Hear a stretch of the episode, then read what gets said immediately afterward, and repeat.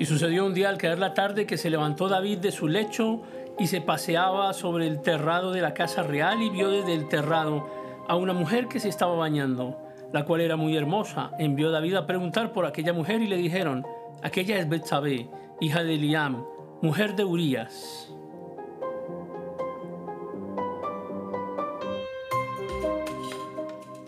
Y envió David mensajeros y la tomó. Y vino a él. Y él durmió con ella.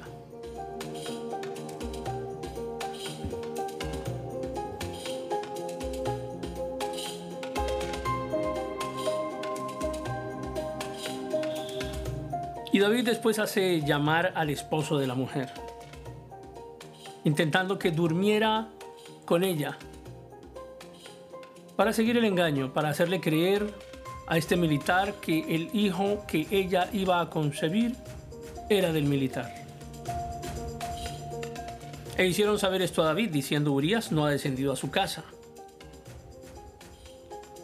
Y Urias respondió a David, el arca de Israel y Judá están bajo tiendas, y mi señor Joab y los siervos de mi señor en el campo. Y había yo de entrar a mi casa para comer y beber y dormir con mi mujer, por vida tuya y por vida de tu alma, que yo no haré tal cosa.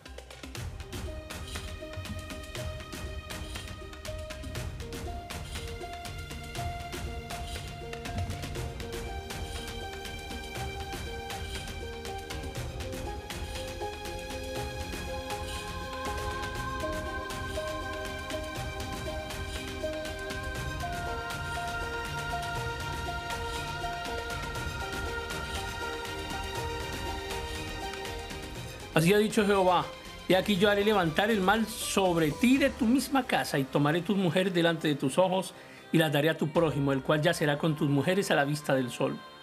Porque tú lo hiciste en secreto, mas yo haré esto delante de todo Israel y a pleno sol. Entonces David dijo a Natán, pequé contra Jehová. Y Natán dijo a David, también Jehová ha remitido tu pecado, no morirás. Mas por cuanto con este asunto hiciste blasfemar a los enemigos de Jehová, el hijo que te ha nacido ciertamente morirá. Y Jehová hirió al niño que la mujer de Urias había dado a David y enfermó gravemente.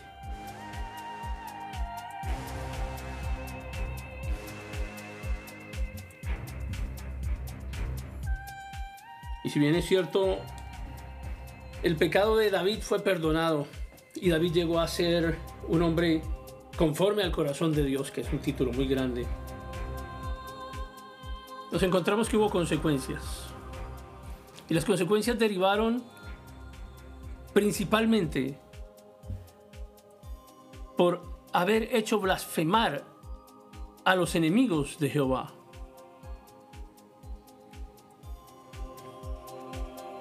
Porque con nuestros actos hacemos quedar mal a nuestro Dios, a nuestra iglesia, a nuestra congregación. Porque cuando hacemos algo indebido la gente nos señala, nos mira. Ahí va ese cristiano que se pasa los domingos en su congregación, que canta y que aplaude y que se cree santo. Pero es un ladrón, es un corrupto. Traiciona a su pareja. Le hace daño a sus hijos destruye su familia y somos mal testimonio. Y en, este, en esta historia de David nos encontramos que si bien el pecado fue remitido y David no murió, las consecuencias fueron por el mal testimonio, el mal testimonio de David frente a los enemigos de Dios, porque hacemos quedar en vergüenza a nuestra iglesia. Y ocurre lo mismo con los gobiernos. Gobiernos que cuando se quieren hacer elegir, estos candidatos que se toman fotos, fotografías en templos, haciéndose posar por creyentes, engañando a los ingenuos, y compungen sus rostros y sus equipos de redes sociales difunden la fotografía del candidato sentado frente a el altar de su religión, blasfemando el nombre de Dios, porque cuando llegan al gobierno son absolutamente corruptos. Somos buen testimonio en nuestra casa realmente.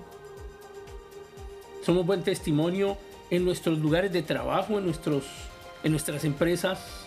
Somos buen testimonio con nuestros compañeros de escuela. Somos buen testimonio con nuestros vecinos. Estamos en temporada de gobierno. La lealtad es importante en un gobernante. ¿Es usted leal con su iglesia, con su familia? Tenemos algo que corregir.